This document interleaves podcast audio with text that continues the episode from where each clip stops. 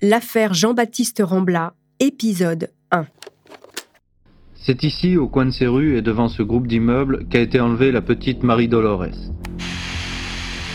En 1974, Jean-Baptiste, alors âgé de 7 ans, est l'unique témoin de l'enlèvement de sa sœur Maria Dolores, dont le corps est retrouvé un peu plus loin dans un terrain vague. Comment cet homme, autrefois victime, qui a porté la culpabilité de la disparition de sa petite sœur, puis la culpabilité de l'exécution de Christian Ranucci, comment cet homme a-t-il pu à deux reprises basculer dans le crime? L'histoire des Ramblas est celle d'une famille ordinaire, simple, heureuse, dont la vie bascule du jour au lendemain. Des malheurs en cascade, l'effet papillon, jusqu'au chaos.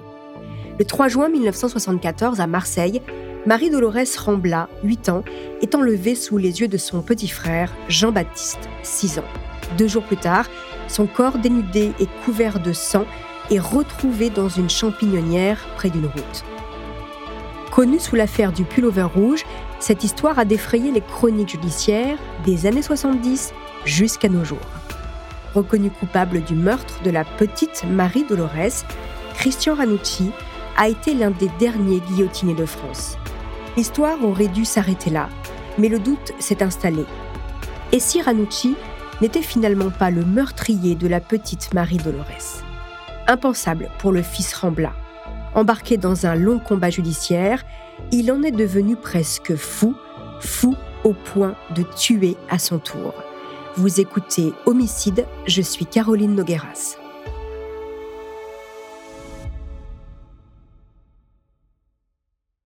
Dans le dernier épisode, je serai avec la journaliste Agnès Groman, autrice d'une enquête L'affaire Rambla ou le fantôme de Ranucci, éditée aux presses de la Cité.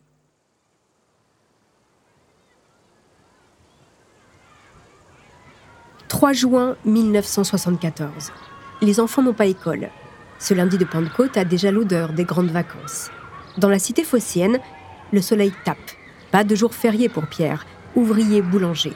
De toute façon, ils n'ont pas les moyens de se prendre un jour de repos. Ils n'ont même pas de voiture pour se balader avec leurs trois enfants. Pas question de se morfondre pour autant. Dolores, profondément chrétienne, pour elle la Pentecôte est un jour de fête. Alors elle cuisine un délicieux ragoût pour midi. La mère de famille est heureuse dans son petit appartement HLM situé à quelques kilomètres du centre de Marseille.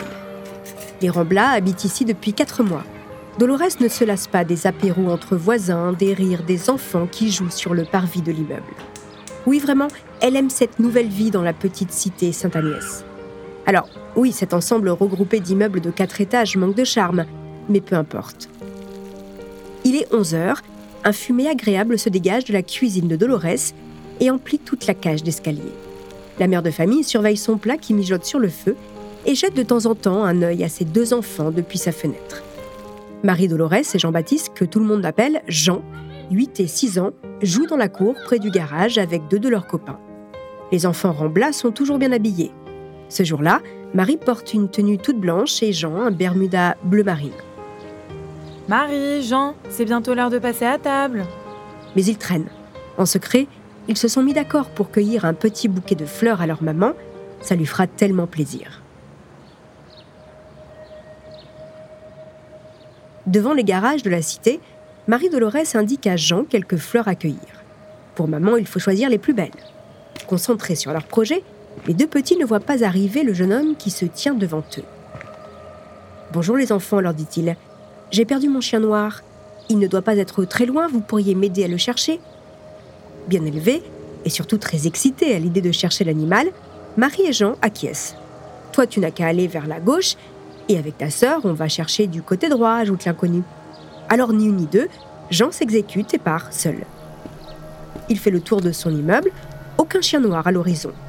Il revient à son point de départ, Marie n'est pas là, le monsieur non plus. Et la voiture avec laquelle il est arrivé a disparu. Du haut de sa fenêtre, Dolores voit son fils seul et lui demande où est sa sœur. Elle cherche le chien noir. Bon, c'est peut-être un de leurs nouveaux jeux.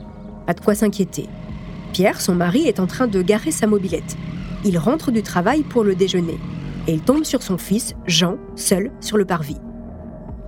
T'es tout seul? Elle est où ta sœur? Elle est partie avec le monsieur qui cherche son chien noir. Un chien noir? Un monsieur Parti? Pierre et Jean font le tour des immeubles criant le nom de Marie Dolores. En vain. Extrêmement inquiet, Pierre remonte le plus vite possible, saisit la photo de sa fille qui trône sur sa table de chevet, enfourche son Solex, direction le commissariat.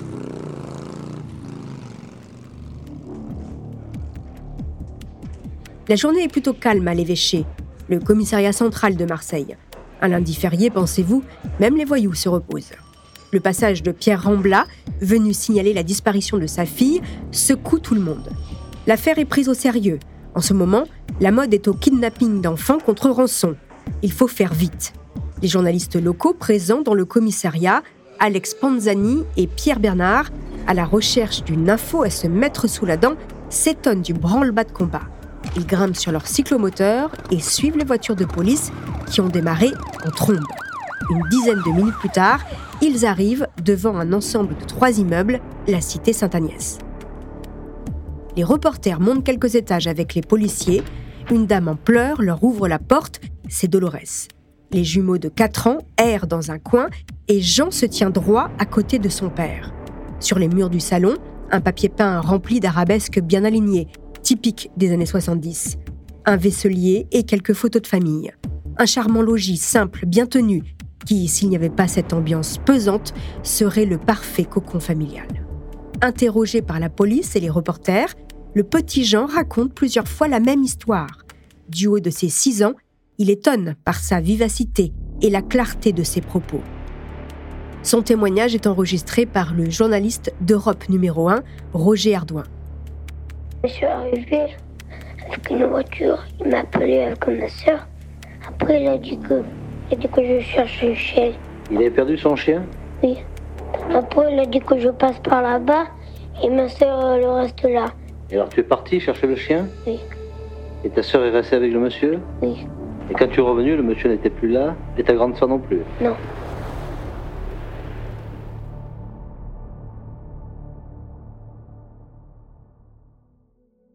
Alors, qui est la famille Rambla dont la vie vient de basculer? Pierre et Dolores ont grandi en Andalousie. Enfants de paysans, au milieu des années 50, ils quittent l'Espagne à contre-coeur, espérant un avenir meilleur en France. Installés à Marseille, ils enchaînent les petits boulots jusqu'à ce que Pierre se fasse embaucher dans une boulangerie. Dolores tient la maison et s'occupe avec beaucoup de tendresse de ses quatre petits. Le couple s'aime, leurs enfants sont leur fierté. Ils sont bien élevés, polis, propres, Pierre est assez sévère, mais c'est un papa attentionné, très aimant. La maison Rambla est joyeuse, on rit, on joue, on se déguise et on danse.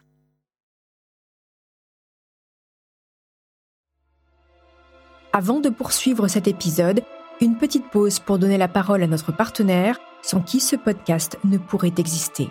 Restez avec moi, on se retrouve juste après.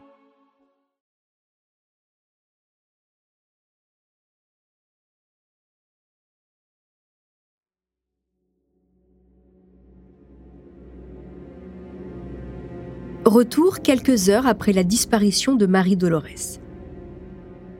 Les uns après les autres, journalistes et policiers ont quitté l'appartement. Il y règne maintenant un calme angoissant. Dolores est inconsolable.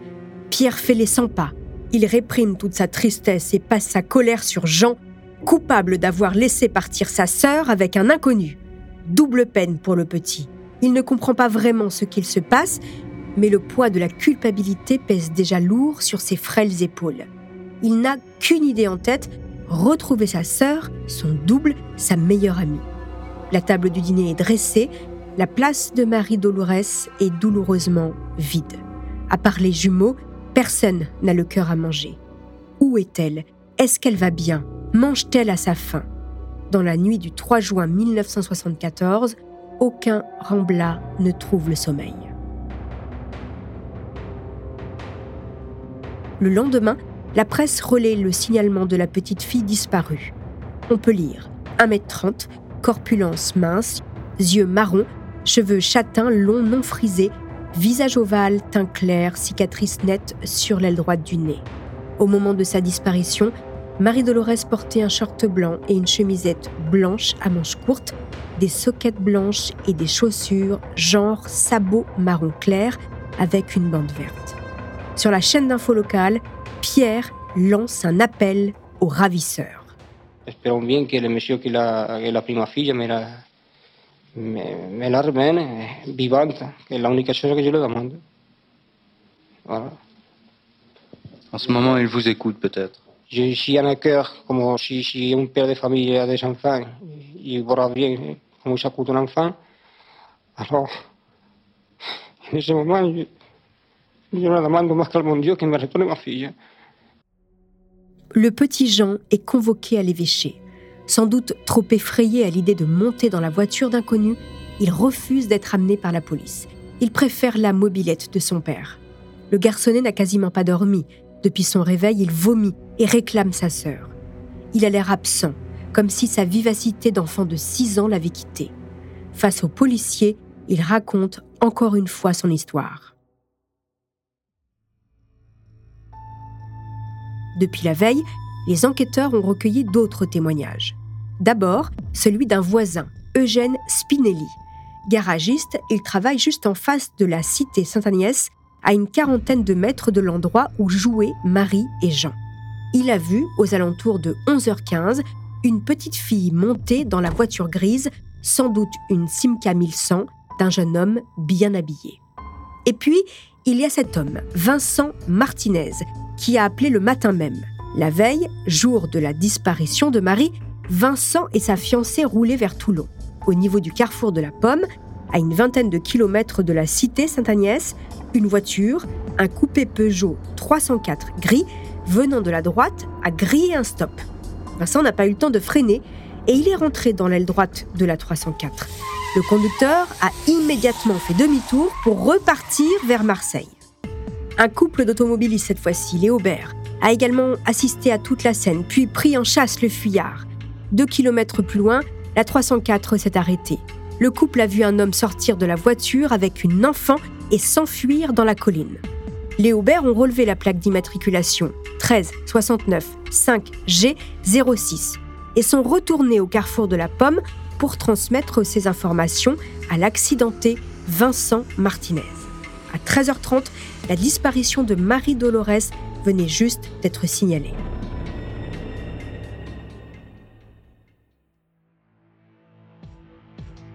Une autre déposition intéresse également les gendarmes, celle de maître Henri Guazzonnet, propriétaire d'une champignonnière à quelques kilomètres du carrefour de la Pomme.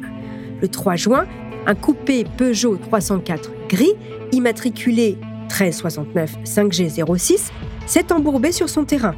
Le propriétaire de la voiture, un jeune homme grand et bien habillé, n'a pas vraiment réussi à expliquer comment il s'était retrouvé à cet endroit. Henri l'a aidé à débloquer sa voiture et le conducteur est reparti, seul, en direction de Nice. Il était environ 17h30. Fort de ces éléments, le 5 juin, les enquêteurs organisent une battue au niveau du carrefour de la Pomme. Marie Dolores a disparu depuis deux jours. Un important dispositif de policiers, gendarmes et de chiens est déployé. À l'entrée de la champignonnière, première découverte, au sol, un pull vert rouge en bon état. Près d'un talus, un gendarme trouve une petite chaussure, un sabot marron avec une bande verte sur le dessus. Puis, dissimulé sous un tas de branchages, l'enquêteur découvre le corps d'une petite fille en position fétale. Elle est couverte de sang et de terre. Son cou est tailladé, ses yeux encore ouverts. Il faut prévenir les remblards.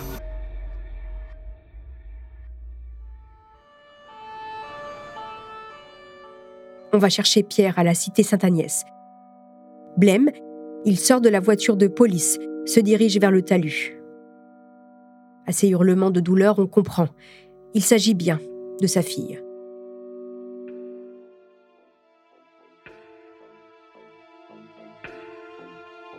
Il faut se rendre à l'évidence.